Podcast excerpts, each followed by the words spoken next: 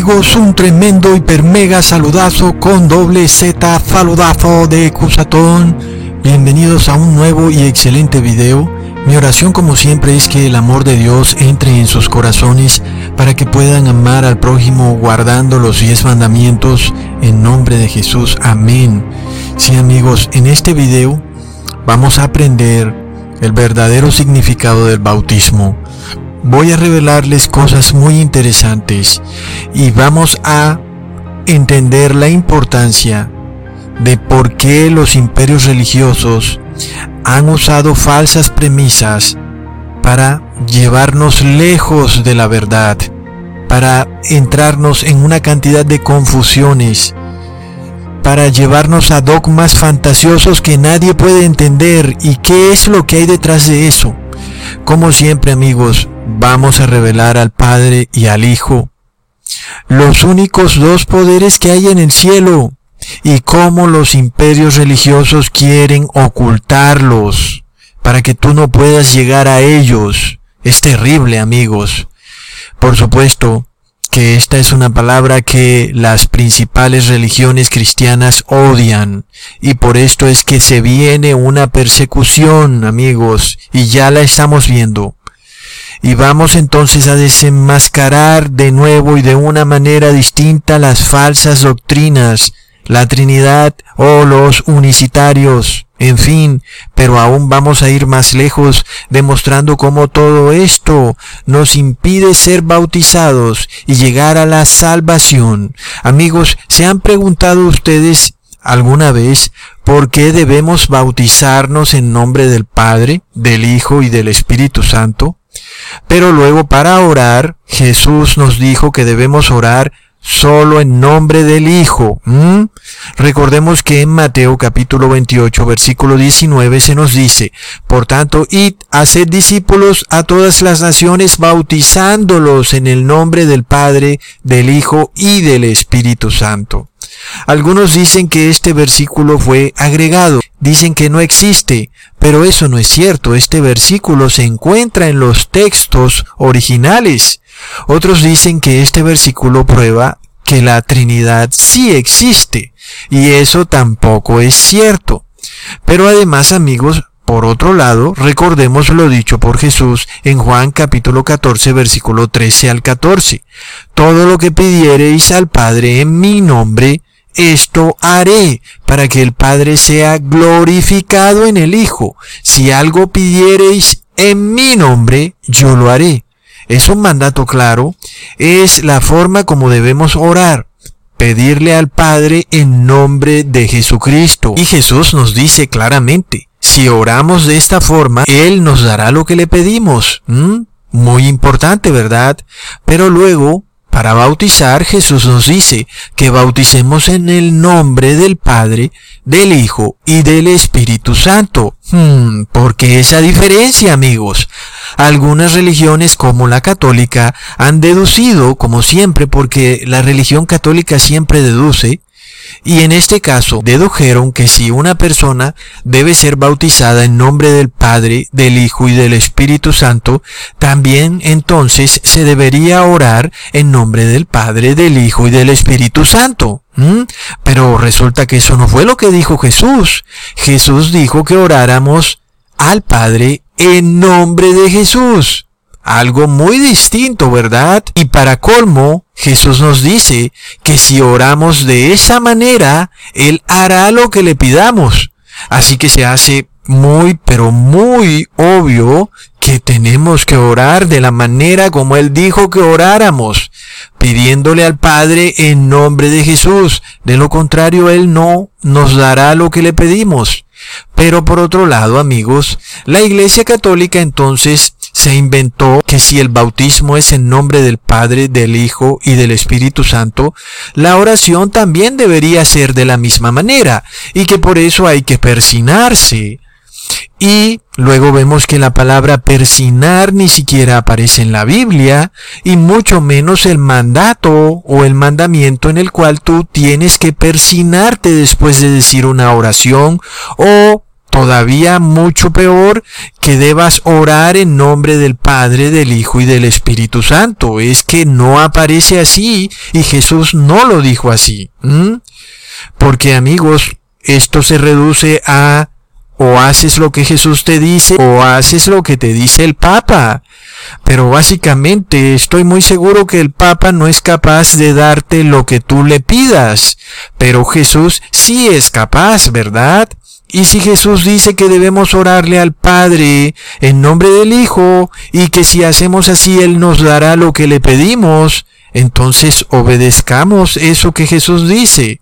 Ahora, más y cuando cuando le oramos a Dios es cuando nos ponemos en comunicación directa con nuestro Creador. Muy importante, ¿verdad? Por supuesto que entonces nuestro Creador desea que nosotros tengamos claridad perfecta de a quién le estamos orando. Porque de nada sirve que tú creas que Dios es el mismo Shiva, por ejemplo, que en la India lo llaman Shiva, pero que en América lo llaman Jehová. Por supuesto que Dios no quiere nada de eso. Dios necesita que tú lo reconozcas tal y cual está en la palabra. Entonces, por supuesto que ofendemos a Dios cuando en nuestra mente tenemos un Dios muy distinto al que nuestro Dios verdaderamente es. Es por esto que vemos el primer mandamiento como una advertencia clara para aquellos que no saben o no tienen claro quién es Dios o quién es su Dios.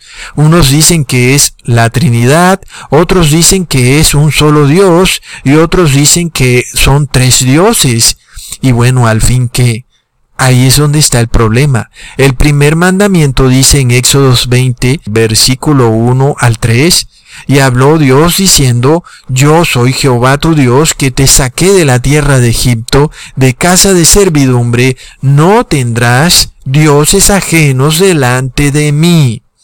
Ahí está una restricción clarísima en el primer mandamiento, que no es como dice la Iglesia Católica, amarás a Dios sobre todas las cosas, es no tendrás dioses ajenos delante de mí.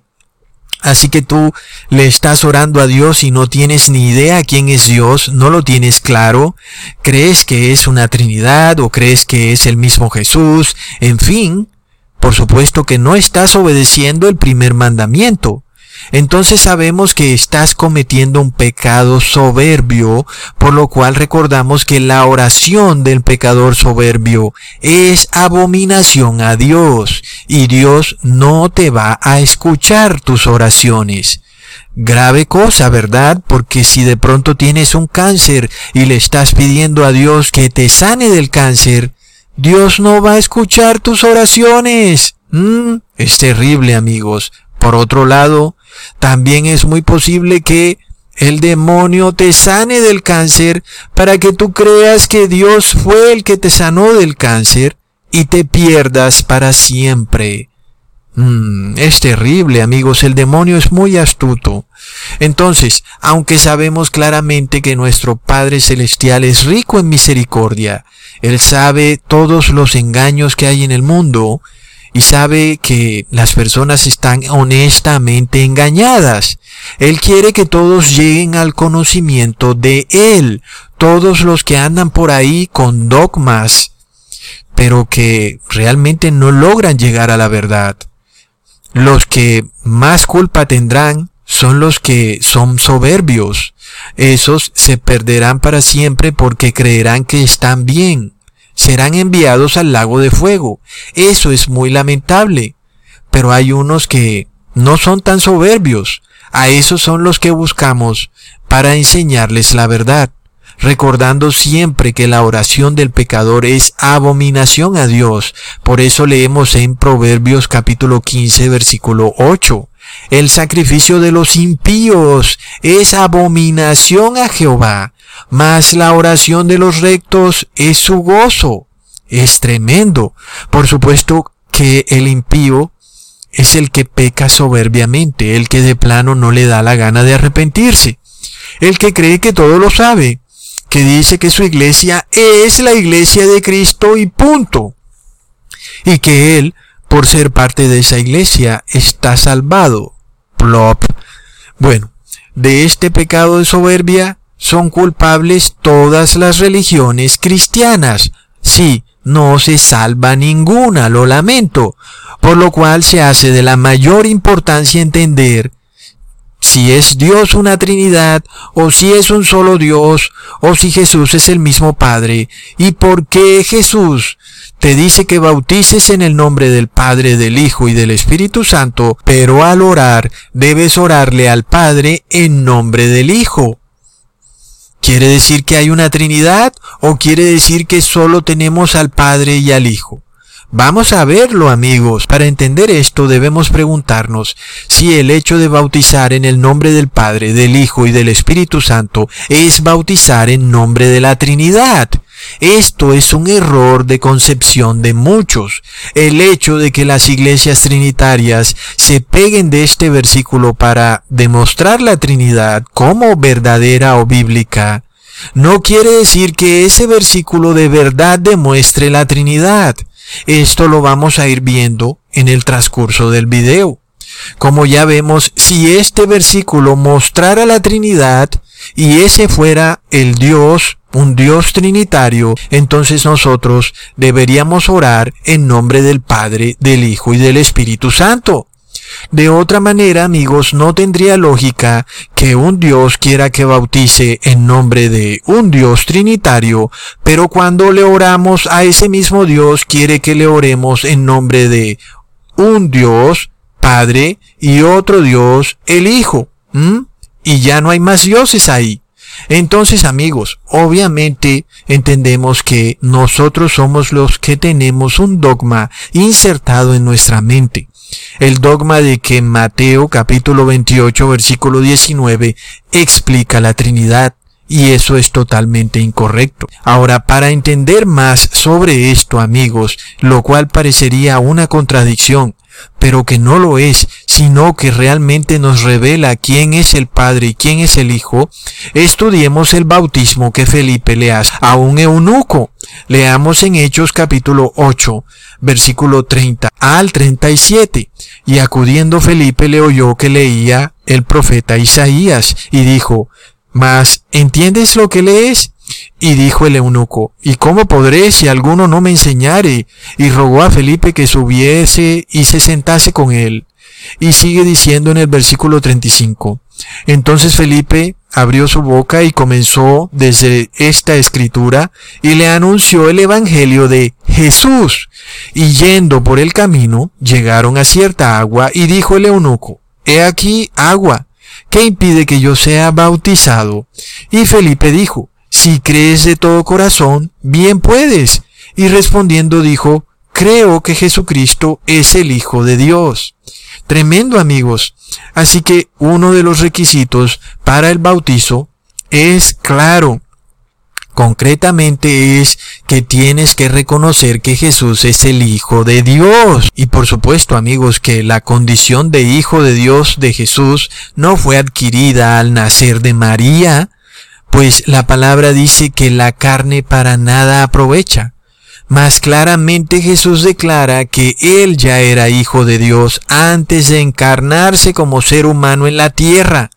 Y sabemos entonces amigos que la doctrina trinitaria en todas sus presentaciones niega rotundamente que Jesús sea hijo engendrado de Dios. Sin embargo amigos, como sabemos, para el trinitario, Jesús es una manifestación espiritual de Dios. Por otro lado también están los unicitarios, que declaran que Jesús es el mismo Padre. Y por otro lado están aquellos trinitarios que no reconocen a un solo Dios manifestado en tres personas, sino que reconocen a tres dioses. Esos declaran que Jesús no es engendrado por el Padre, por lo cual entonces no puede ser hijo del Padre.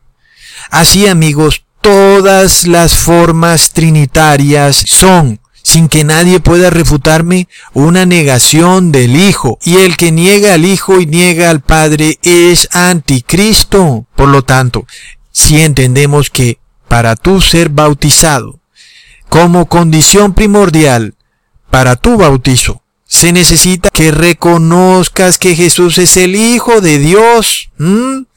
Es decir, tienes que entenderlo en tu mente. Y como les acabé de decir, la mayoría de religiones cristianas en realidad nunca te han bautizado, porque por doctrina todas niegan que Jesús sea realmente y literalmente el Hijo engendrado de Dios. Y es que amigos, este es el problema serio que existe. No se trata simplemente de ser bautizado porque sí, sino que tú en tu mente tienes que entender quién es Jesús, reconocerlo. Y la mayoría de religiones cristianas no reconocen a Jesús como hijo engendrado de Dios. No lo reconocen amigos. Ahora, ¿qué pasa cuando a ti te bautizan, por ejemplo, en nombre de un Dios trinitario? Es decir, igual, te están bautizando en nombre del Padre, del Hijo y del Espíritu Santo. Es el mismo versículo para todos. La Iglesia Católica te puede bautizar con ese versículo y yo también te puedo bautizar con ese mismo versículo. Es el mismo para todos. La diferencia está en lo que tú reconoces. Si para ti Jesús es el Hijo de Dios, pero realmente en tu mente Dios es una Trinidad y Jesús es una manifestación, por lo cual para ti Jesús realmente no es hijo de Dios, sino como una manifestación esotérica de Dios, entonces tú realmente no reconoces a Jesús como hijo de Dios. Y esta es una condición primordial para ser bautizado. Ahora, otras religiones dicen que allá en el cielo hay tres dioses y aún estas religiones van más lejos y dicen que Jesús no es el Hijo engendrado de Dios, porque si fuera engendrado tuviera un inicio. Ahí tienen un error grave, por lo cual para ellos la palabra engendrado es simbólica. Por tanto, la palabra hijo también tendría que ser simbólica. Es terrible amigos. Así que amigos, tenemos que estudiar cómo es que eran bautizadas las personas en el Nuevo Testamento para entender la seriedad de esto. Leamos en Hechos capítulo 8 versículo 14 al 17. Y los apóstoles que estaban en Jerusalén, habiendo oído que Samaria había recibido la palabra de Dios, le enviaron a Pedro y a Juan, los cuales venidos oraron por ellos para que recibiesen el Espíritu Santo, porque aún no había descendido sobre ninguno de ellos, mas solamente eran bautizados en el nombre de Jesús. Entonces les impusieron las manos y recibieron el Espíritu Santo. Aquí tenemos algo muy claro. Aquellos en Jerusalén solamente habían sido bautizados en el nombre de Jesús. No habían recibido el Espíritu Santo, amigos. Y es que aquí es donde vamos a ir adentrándonos en el tema. Es que no se trata de pronunciar un versículo, entiendan esto. Si yo te bautizo, no se trata de yo pronunciar Mateo 28, versículo 19, y estás bautizado. No, no, no, de eso no se trata. Mm, vamos con calma. Entendamos que el objetivo principal del bautismo es que tú recibas el Espíritu Santo, por supuesto. Pero ¿cómo puedes recibir el Espíritu Santo si no sabes quién es Dios? ¿Mm? Y peor aún si no reconoces a su Hijo. Por tanto, apenas es obvio por qué el mundo está como está, amigos, y es que casi ninguna religión o tal vez ninguna en verdad reconoce al Hijo de Dios, no lo quieren reconocer. Y después, ¿cómo van a recibir al Espíritu Santo? Plop. Ahora, cuando alguien toca a tu puerta, lo primero que tú quieres es que se identifique. Y cuando tú tocas a la puerta de alguien, pues tú te identificas. Y donde nadie se identifica, pues de repente se mete un intruso, se mete un ladrón, ¿verdad? Y es que amigos, muchas personas pueden dar testimonio de que han sido bautizados y de que no recibieron el Espíritu Santo. Claro que sí, hay millones de testimonios en todo el mundo, billones. Así, a mí me bautizaron, pero yo no recibí el Espíritu Santo. Y es que amigos, no se trata de una ceremonia, no se trata de decir un versículo. No se trata de un paseo, no se trata de sumergirse en agua o de un mero formalismo para entrar a una iglesia. Se trata, amigos, de que la persona debe cambiar, debe arrepentirse, debe reconocer al Hijo de Dios. Es una serie de pasos. El bautismo dura tiempo. El bautismo no es algo inmediato. El bautismo, por tanto, no es como lo hace la Iglesia Católica que es algo inmediato, donde traen a un niño, le tiran agua y está bautizado. No, mucho menos como lo hace la iglesia evangélica, donde cualquiera va caminando por la calle, lo cogen y le ponen las manos en la cabeza y esa persona cae al piso pataleando. No, amigos, el bautismo no es así. Y es que la mayoría de religiones, por no decir todas, te exigen que tú seas bautizado para tú poder ser parte de sus iglesias. Sin embargo, es claro, amigos, que el Espíritu Santo no desciende en ninguna iglesia cristiana. Es lamentable y lo voy a probar en el video. Una de las pruebas más claras, además, es esta pandemia del COVID. Aquellos pastores que sanaban a paralíticos, enfermos de cáncer, ciegos y sordos, Ahora se han declarado incapaces de sanar a personas enfermas del COVID.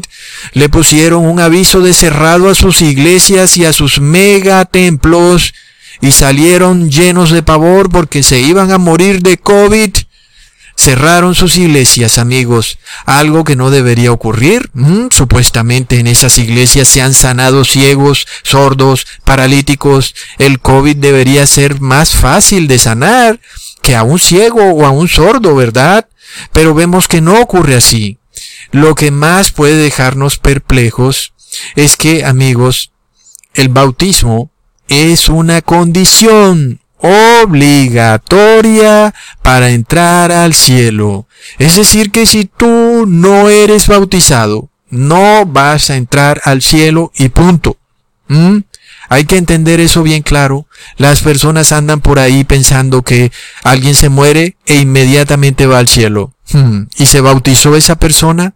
Ah, sí, le tiraron agua y se bautizó, se sumergió en el río y se bautizó. El bautismo no es una ceremonia de una hora o de un minuto, ni siquiera de un día, amigos. El bautismo, el verdadero bautismo, dura meses y hasta años.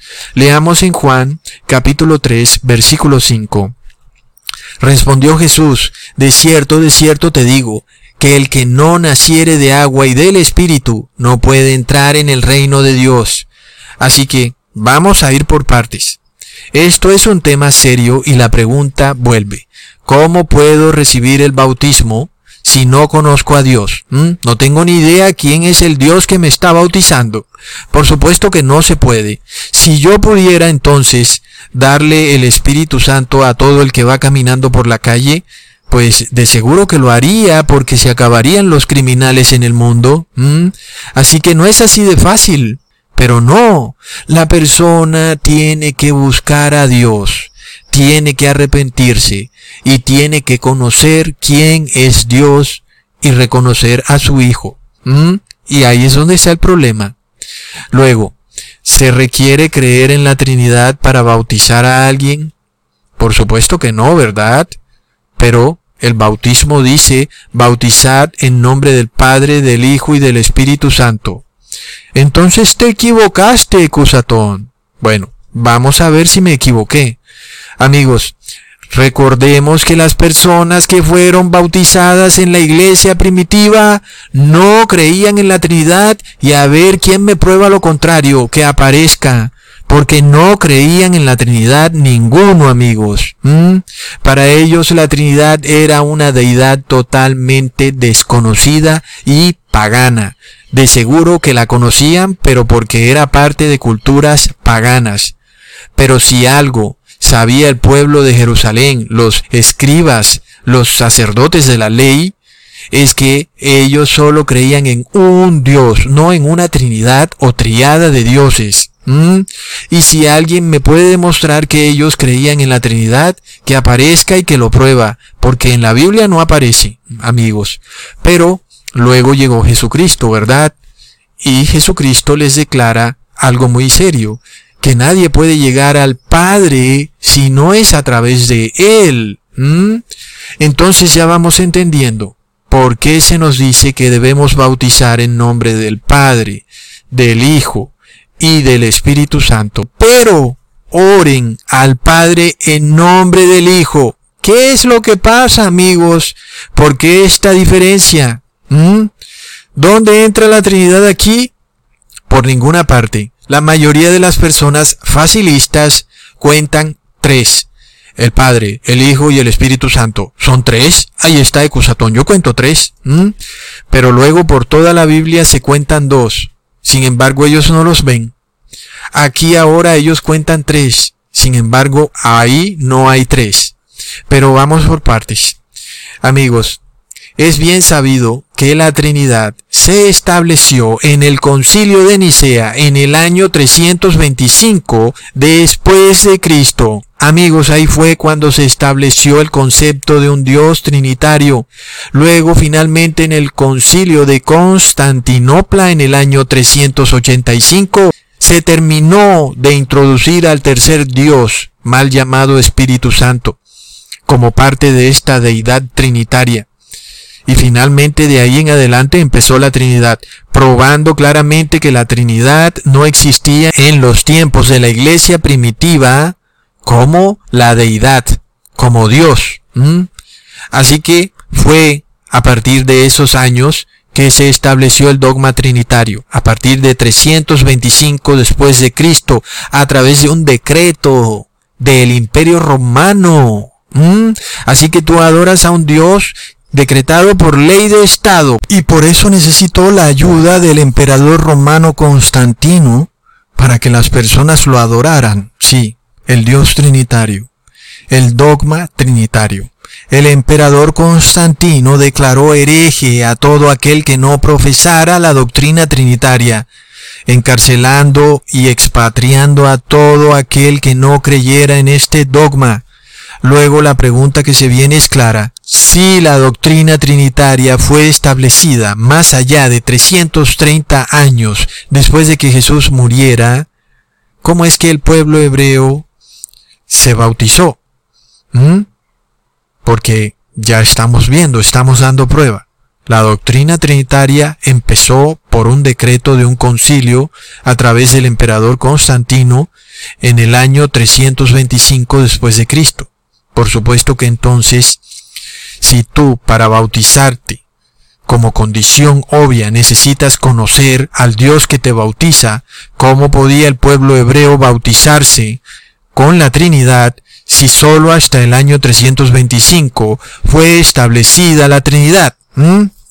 ¿Cómo puedes entonces recibir el Espíritu Santo si ni siquiera tienes idea de quién es tu Dios, que es la condición primordial, es el primer mandamiento.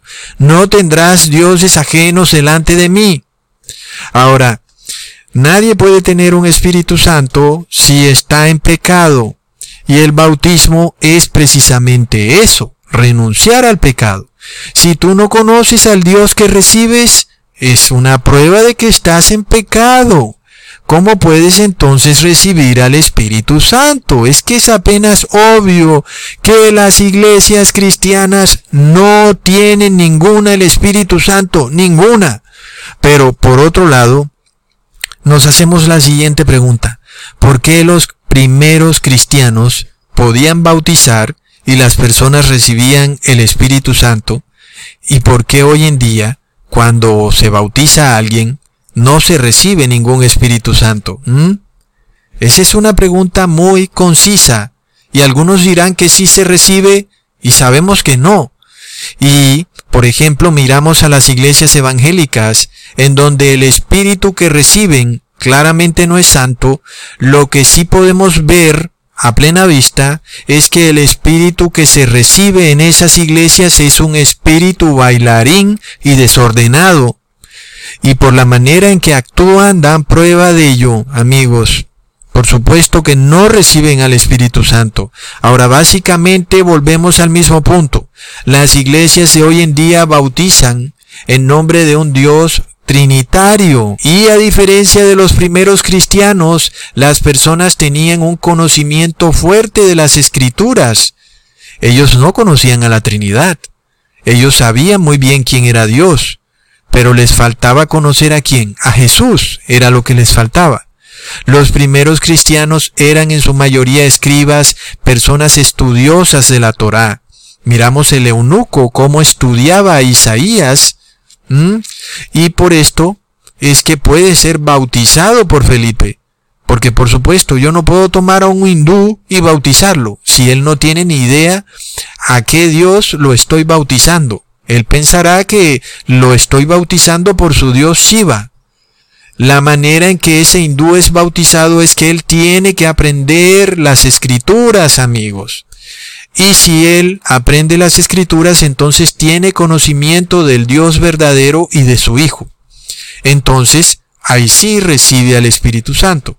Ahora miremos claramente que jamás se declara a Jesús en la Biblia como el mismo Dios Padre, jamás, sino que al contrario, siempre se establece claramente que es el Hijo de Dios. Leamos de nuevo en Hechos capítulo 8, versículo 30 al 35. Y acudiendo Felipe le oyó que leía el profeta Isaías y dijo, ¿entiendes lo que lees?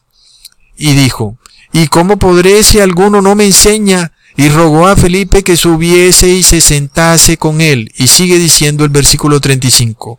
Entonces Felipe, abriendo su boca, comenzó desde esa escritura y le anunció el Evangelio de Jesús. Entonces, nos está mostrando claramente que hasta que el eunuco no entendiera quién era el Padre y quién era el Hijo, no podía ser bautizado y luego, por supuesto, recibir el Espíritu Santo. Ahora de nuevo estudiemos esto. ¿Puede el Espíritu Santo descender sobre alguien que no se ha arrepentido de sus pecados? La respuesta es un rotundo no. Leamos en Hechos capítulo 2 versículo 38.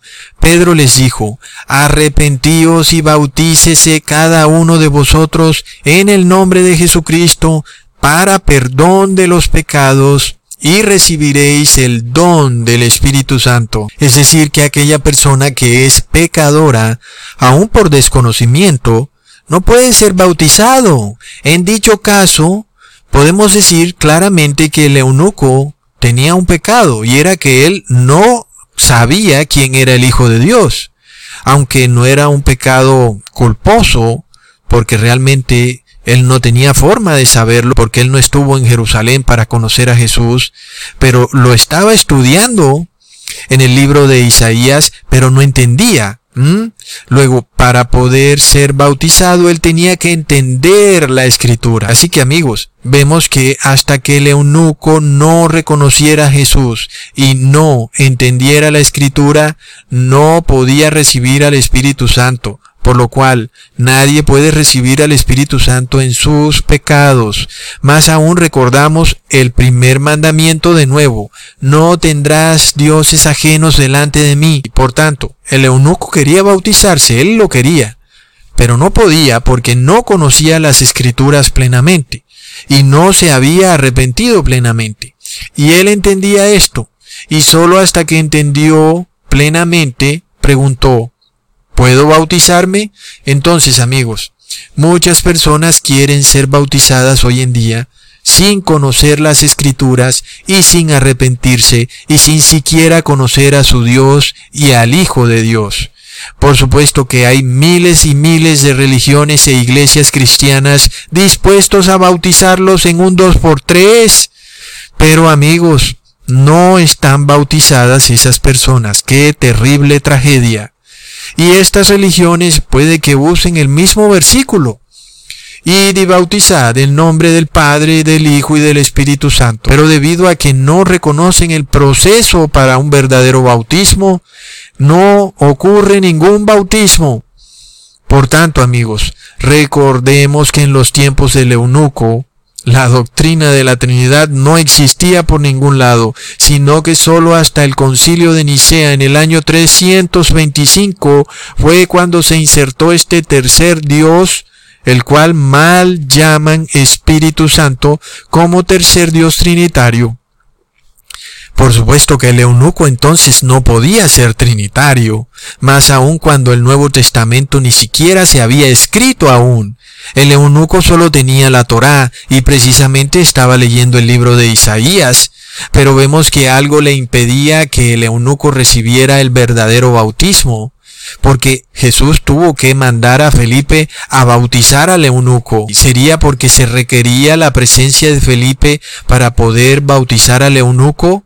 La respuesta es no. El problema era que el eunuco tenía una confusión en su mente. Ahí es donde está el punto central de todo esto. Él no podía entender claramente las escrituras. Esta confusión le impedía recibir el Espíritu Santo. Luego la única manera entonces para que esta confusión pudiera ser aclarada era a través de Felipe, quien sí conocía a profundidad las escrituras. Pero entonces, ¿Cuál era la confusión que tenía el eunuco? ¿Qué impedía que fuera bautizado? Leamos en Hechos capítulo 8, de nuevo, del 26 al 29. Pero el ángel del Señor habló a Felipe diciendo, levántate y ve hacia el mediodía al camino que desciende de Jerusalén a Gaza, el cual es desierto.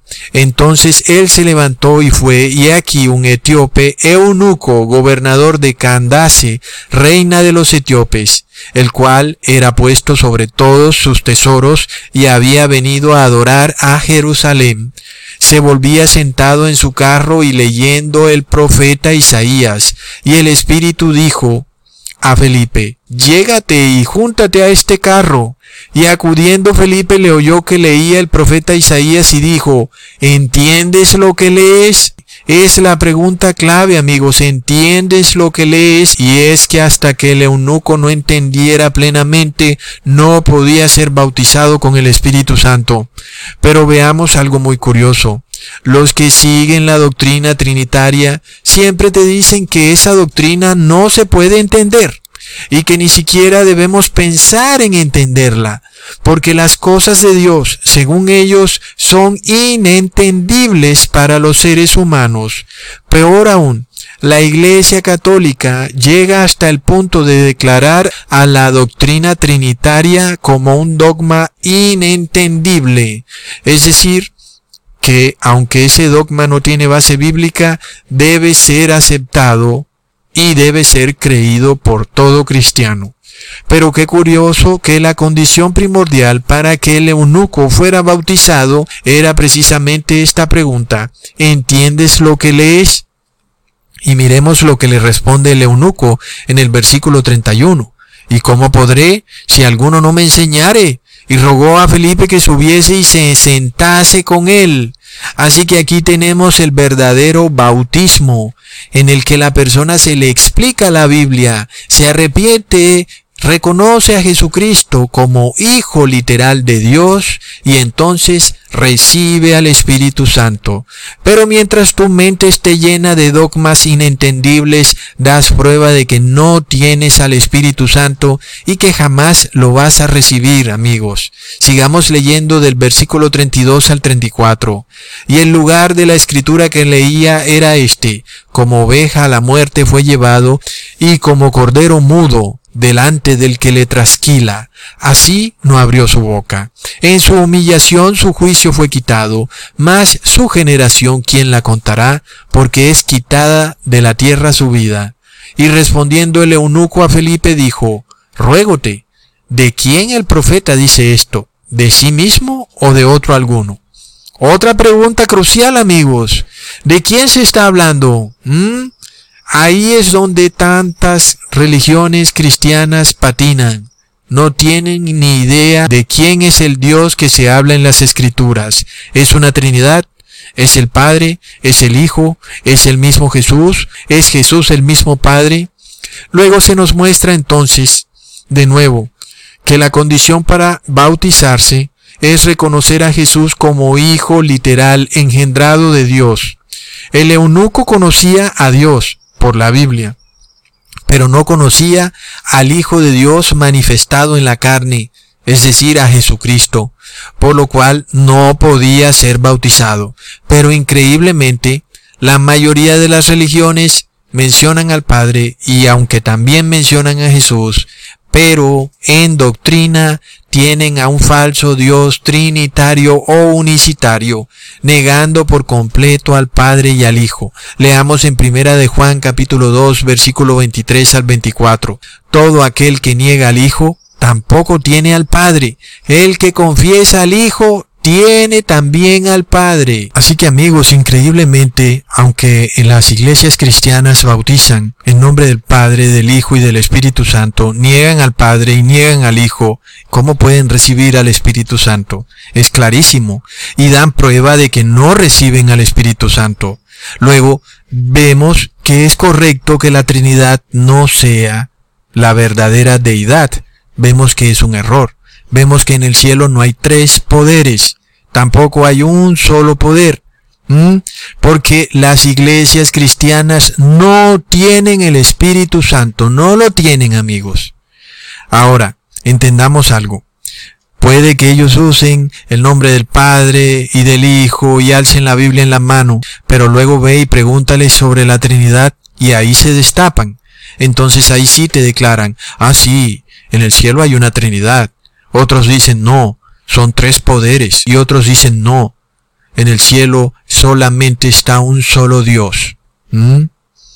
Finalmente amigos, llegamos al punto crucial de este video. ¿Por qué se nos dice que debemos bautizar? en nombre del Padre, del Hijo y del Espíritu Santo, tal y como se nos explica en Mateo capítulo 28 versículo 19. Como ya sabemos, el nombre del Padre lo conocemos, es Jehová. El nombre del Hijo también lo conocemos, es Jesucristo. Sin embargo, el nombre del Espíritu Santo no lo conocemos y esto tiene una razón muy clara, porque el Espíritu Santo no es otro ser, sino que es una descripción y no es un nombre. Así como hay en la tierra espíritus inmundos, así también hay espíritus santos. Y por supuesto, el Padre es Espíritu Santo y el Hijo también es Espíritu Santo.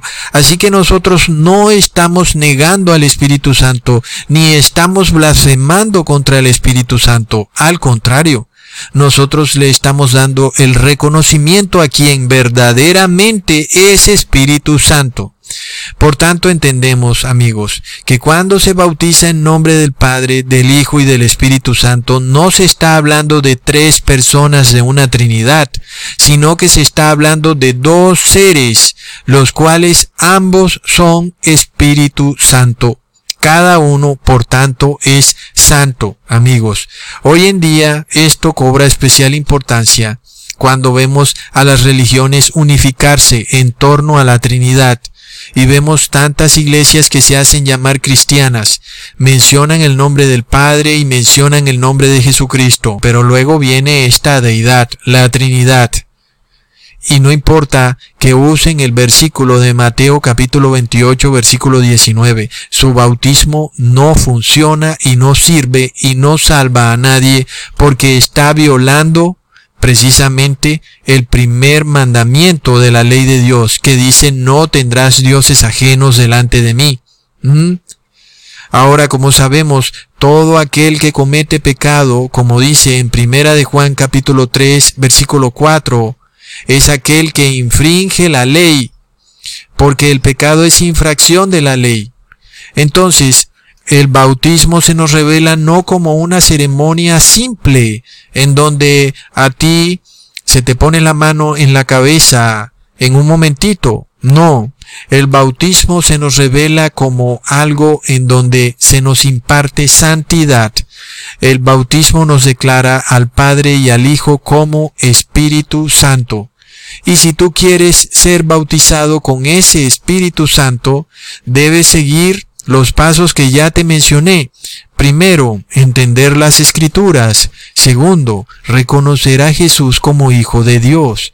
Tercero, arrepentirte y dejar de pecar. Cuarto, conocer la ley de Dios. Porque amigos, en estos tiempos donde hay tantas iglesias cristianas, y donde vemos que todas se están unificando en torno a la doctrina falsa de la Trinidad. Vemos que Mateo 28, 19 es un versículo de suma importancia porque nos revela el Espíritu Santo, tanto del Padre como del Hijo. Y si tú quieres recibir el bautismo, es decir, condición primordial para que tú entres al cielo, se nos está mostrando que este Padre y este Hijo son santos, por lo cual podemos reconocer que estas iglesias supuestamente cristianas no te pueden bautizar con el Espíritu Santo porque no hay santidad en ellas. Ahí vemos entonces que este versículo nos ayuda mucho, porque cuando estas iglesias, por doctrina, violan la ley de Dios, entendemos que lo que ellas hacen no lleva a santidad, sino que lleva es a la maldad y por tanto no te pueden bautizar jamás. Así que amigos, como ustedes pudieron ver, el eunuco no tenía para dónde ir. Él iba para Jerusalén, pero Jesús tuvo que mandar a detener al eunuco en el camino antes de que llegara a Jerusalén, porque ¿qué hubiera pasado si el eunuco, en vez de hacerle esas preguntas a Felipe, se la hubiera hecho a los fariseos, amigos?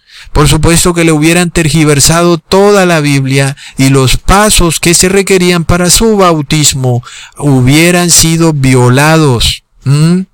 Y por supuesto que hubieran convertido el bautismo de Felipe en un bautismo express, como hacen las religiones cristianas hoy en día. Pero Felipe, entonces amigos, tuvo que ir e interponerse en el camino del eunuco para tomarse un tiempo con él y explicarle la Biblia. Me imagino que tuvieron que durar largo tiempo hablando.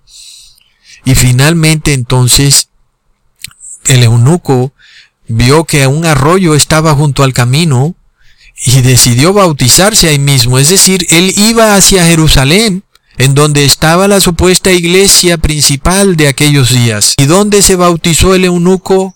En la calle. ¿Y quién lo bautizó? ¿Alguien que pertenecía a la iglesia de Jerusalén? No, lo bautizó una persona del común, Felipe. Pero esa persona entendía las escrituras, amigos, sabía quién es el verdadero Dios y sabía quién era su Hijo, cosa que no saben las religiones del mundo. Y amigos, hoy en día no se requiere que tú te vayas a sumergir a ninguna piscina o río, se requiere que tú cumplas los pasos que ya mencioné. Tienes que entender las escrituras, arrepentirte, reconocer a Jesucristo, entender la ley y dejar de pecar. ¿Mm? Por tanto, amigos, el bautismo se nos muestra como una ceremonia con una seriedad tremenda. Y es que no puedes entrar al cielo si no estás bautizado. Ahí es donde se nos muestra claramente el problema. Es que el bautismo no se puede hacer en un par de días. El eunuco ya llevaba un tiempo estudiando las escrituras y estaba en un texto que no podía entender. ¿Mm? Resulta entonces que tú piensas que puedes tomar a una persona y bautizarla de un día para otro. No, no, no, es imposible.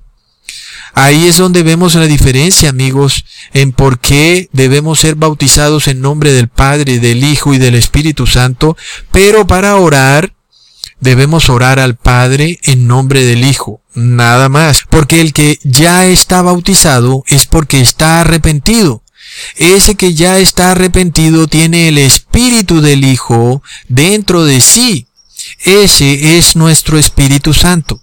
Ahora, cuando ya tú tienes el Espíritu de Jesús dentro de ti, Él intercede por ti ante el Padre. Entonces ahora tú sí puedes orar porque antes no podías porque eras pecador y la oración del pecador es inmunda ante Dios. Por tanto, primero se requería que fueras bautizado. Tenías que reconocer al Hijo para que Él pudiera entrar en ti e interceder por tus pecados ante Dios. Sin embargo, también vemos que tenías que arrepentirte y aprender de la Biblia.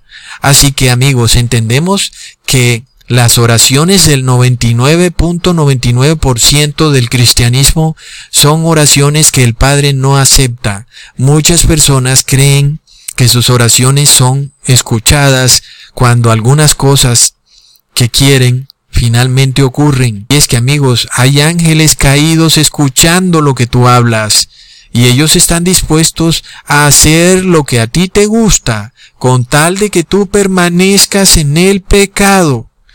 Muchas veces tú estás hablando con alguien, un pastor o un sacerdote, y está escuchándote un demonio. Entonces muchas veces ese demonio va a hacer algo que es algo que tú quieres, pero que en realidad no te conviene, pero tú lo quieres, y finalmente tú crees que tu oración fue escuchada, aun y cuando tú nunca te arrepentiste. ¿Mm? Entonces vemos amigos que lo que ocurre en el mundo es tremendo. Si tú de verdad quieres entrar al cielo, tienes que arrepentirte de todos tus pecados. El bautismo es entonces una unción de la santidad del Padre y del Hijo. Ambos son Espíritu Santo. Toda religión que por doctrina viola los mandamientos de Dios es prueba clara de que no bautizan a nadie. El bautismo es condición obligatoria, amigos, para entrar al cielo. Mucho ojo. Muchos que andan con un pie adentro y otro afuera, esperando una señal para arrepentirse, no entienden la seriedad de esto. Te tienes que bautizar para entrar al cielo. Luego si mueres y no te habías bautizado, estarás perdido para siempre. Ahora, ya sabemos cuál es el verdadero bautismo. No es que ahora ustedes me pregunten, oh Ecusatón, ¿y quién me va a bautizar? ¿Mm? Porque no se requiere ni siquiera que alguien te bautice. Jesucristo mismo puede bautizarte. Se requiere más bien que tú estudies las escrituras y las entiendas, te arrepientas, reconozcas al verdadero Padre y a su Hijo, y recibas entonces el bautismo, amigos, cuando te arrepientes de todos tus pecados. Así que ahí vemos, amigos, que todo es muy distinto a como ocurre en el cristianismo, todo lo han tergiversado. Muchas iglesias evangélicas dicen, oh, tráete unos amigos para impartirles el Espíritu Santo, como si eso fuera una ceremonia express.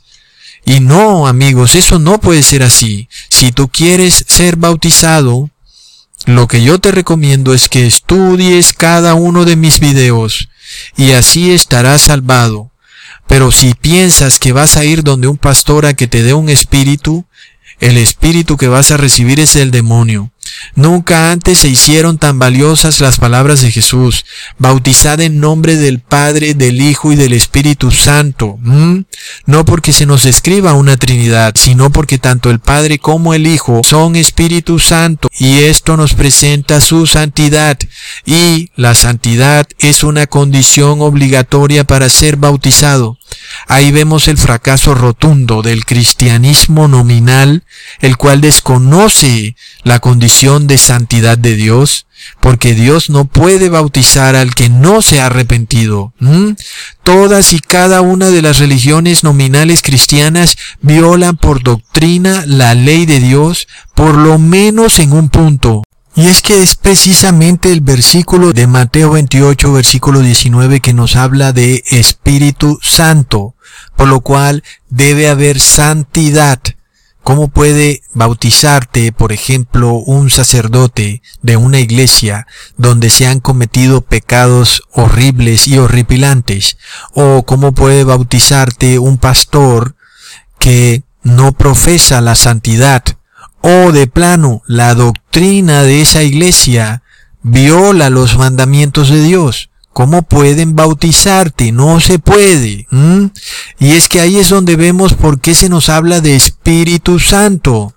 Y es que el Espíritu Santo no puede juntarse con lo inmundo, porque lo que no es santo es inmundo. Un pastor o un cura, un sacerdote que tiene las manos untadas de pecado, amigos, por doctrina, estamos hablando de doctrina, no puede bautizar a nadie, a nadie. Ahí conocemos el Espíritu inmundo versus el Espíritu Santo. El Espíritu Santo no se junta con nada inmundo, amigos, con nada. La misma palabra lo dice, el Espíritu inmundo ama lo que es del mundo. Entendemos entonces, amigos, porque en Hechos capítulo 3 versículo 19 se nos dice, Arrepentíos y convertíos para que sean borrados vuestros pecados, para que vengan de la presencia del Señor tiempos de refrigerio, y Él envíe a Jesucristo, que os fue antes anunciado. Luego, si aquel que se bautiza, éste recibe a Jesucristo, entonces tenemos que entender, obviamente, que Jesucristo es el Espíritu Santo. Y entonces, ahora sí podemos orar al Padre, ¿verdad? En nombre de Jesucristo, que es Espíritu Santo. Y de nuevo recordamos, el Padre se deleita en la oración del recto. La oración del pecador es abominación al Padre.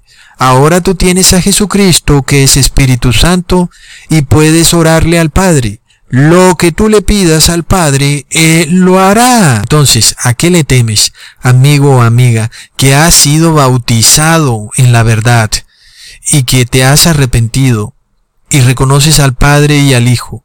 Ahora tienes al Espíritu de Jesús dentro de ti, puedes pedirle al Padre lo que quiera, obviamente acorde a su voluntad, si es así, Jesucristo lo hará, lo hará para dar testimonio, porque la palabra de Él se cumple. Él lo dijo y lo promete. Y si tú le pides algo acorde a su voluntad, Él lo promete. Así que si tú estás preocupado en estos últimos tiempos, en que estás en el lugar equivocado o que la ciudad donde está no te gusta o que te hace falta esto o aquello, pues órale a Dios en nombre de Jesús y como la palabra se cumple, lo que tú pidas, si es acorde a la voluntad del Padre, así se hará. Ahora entiende esto. Las cosas no tienen que ocurrir en el momento y la hora en que nosotros queramos. Esperemos con fe y verás que ocurrirá aquello que tú has pedido. Tal vez no tal cual como lo has pedido, sino como más te convenga. Amigos, porque eso es lo que Dios quiere, que todo sea para tu conveniencia. A veces nosotros no sabemos cómo pedir y pedimos lo que no nos conviene y Dios nos da lo que nos conviene. Por tanto, amigos, qué bueno es que tenemos a un intercesor y este intercesor es el Espíritu Santo que es Jesucristo, quien siempre ha sido nuestro intercesor, porque no puede venir otro espíritu, un tercer Dios, a dárselas de intercesor cuando Él no conoció nuestros problemas. Fue Jesús quien bajó aquí a la tierra y en carne viva conoció nuestros problemas. Así que entendemos la clave del bautismo, entendemos por qué nos bautizamos en nombre del Padre, del Hijo y del Espíritu Santo porque primero tenemos que recibir este Espíritu de Jesús, el Espíritu Santo. Luego después si podemos orarle al Padre en nombre del Hijo, porque ahora ya tenemos el Espíritu del Hijo dentro de nosotros, a nuestro intercesor. Jesús, que es nuestro abogado, el abogado de los arrepentidos, no de los pecadores soberbios amigos. Entonces, vemos que el bautismo es declarado en esta forma, en nombre del Padre, del Hijo y del Espíritu Santo, no porque existiera una Trinidad, sino porque debes arrepentirte, estudiando la palabra, para ahora caminar en santidad, guardando la obediencia a la ley descrita en el Viejo Testamento Ahí tenemos al nombre del Padre. Luego reconoces a Jesucristo como Hijo del Padre, descrito en el Nuevo Testamento. Ahí tenemos al Hijo. Y luego reconoces que ambos son dos dioses santos, porque ambos son Espíritu Santo, por lo cual no puedes recibir el bautismo si tu intención es seguir pecando, porque el Espíritu Santo no se junta con lo inmundo. Por esto se menciona el Espíritu Santo, no porque Él sea un tercer Dios, sino para que tú entiendas la santidad del bautismo. Y amigos, Jesucristo nunca estuvo de bailadera cuando estuvo aquí en la tierra. Así que si tú recibes a un espíritu bailarín, das testimonio que el espíritu que has recibido no es santo. El bautismo no es algo rápido, express.